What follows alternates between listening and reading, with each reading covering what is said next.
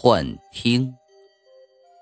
一早起来，我睡眼惺忪的坐在床头柜上，摸索着我的手机。我操，快迟到了！嘘，我听到了奇怪的声音，像是有人在说话，又像是老鼠乱抓东西的声音。该不会有老鼠吧？我打开衣柜查看，连床底下也不放过，但什么都没有。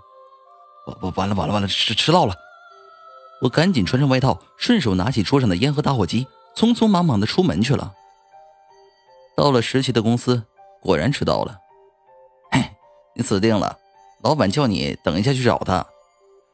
阿志幸灾乐祸的笑着。果不其然，我被叫进办公室，狠狠的臭骂了一顿。真倒霉你！我一出来就看到阿志贼兮兮的脸。我真想给他一拳。我今早听到有老鼠的声音，找半天没找到，结果就迟到了。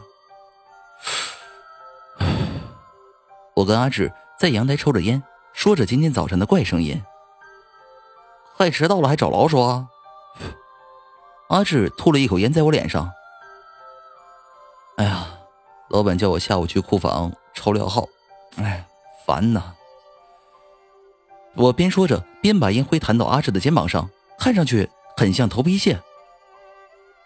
哎，听说厂房来了一个美女，可以顺便看一下。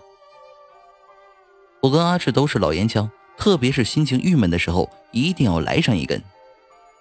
嘘，我又听到了奇怪的声音，但是我没有跟阿志说，我怕他以为我脑袋有问题。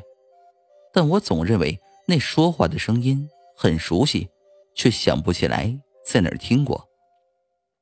没想到这声音一发不可收拾，整个早上到中午都没有片刻的安宁，就连我中午休息的时候，也不断听到嘈杂的说话声和玻璃摩擦的嘎叽声，吵得我当时心烦意乱。尖锐的声音刮着我的耳膜，我的脑袋快要爆炸了。我离开办公室。往厂房的方向走去，一路上忍受着尖锐噪音的攻击。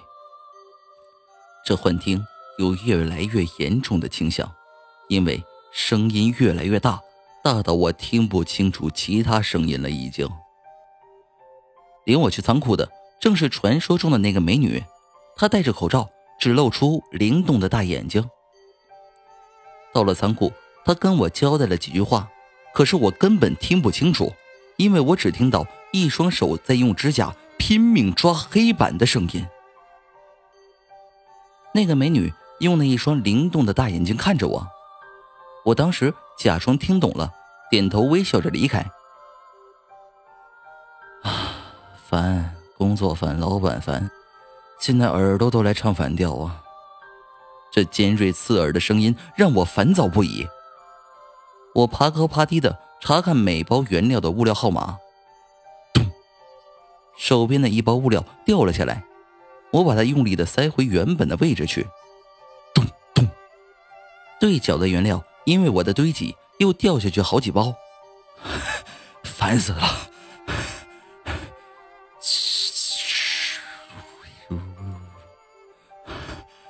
烦烦烦，吵死了！我开始头痛起来。似乎有几包物料摔破了，散了一地的粉尘。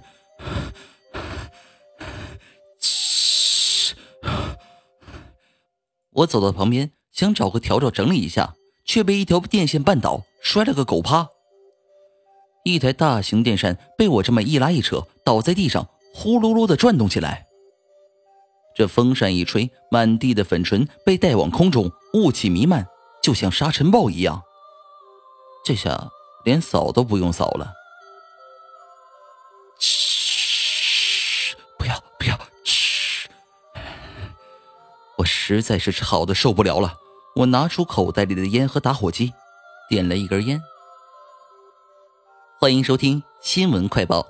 今日下午，我市北县某厂房发生粉尘爆炸，造成一死的惨剧。我睁开眼睛，看到熟悉的房间内，床上躺着一个人。一个翻身，那人睡眼惺忪的在床头柜上摸来摸去，似乎是在找什么东西。我我操，迟到了！我听到了熟悉的声音，我大吃一惊，那不就是我自己吗？我想起巨大的爆炸声和支离破碎的身体。不要出门啊！你会死的！别拿打火机，别拿！我声嘶力竭的大喊，但是我和我自己之间仿佛有道无形的墙。我拼命的捶打，像是被困在玻璃箱中的昆虫，正在做无谓的挣扎。我拼命的大喊，仿佛指甲正在无形的墙上抓着，发出嘎吱嘎吱的声音。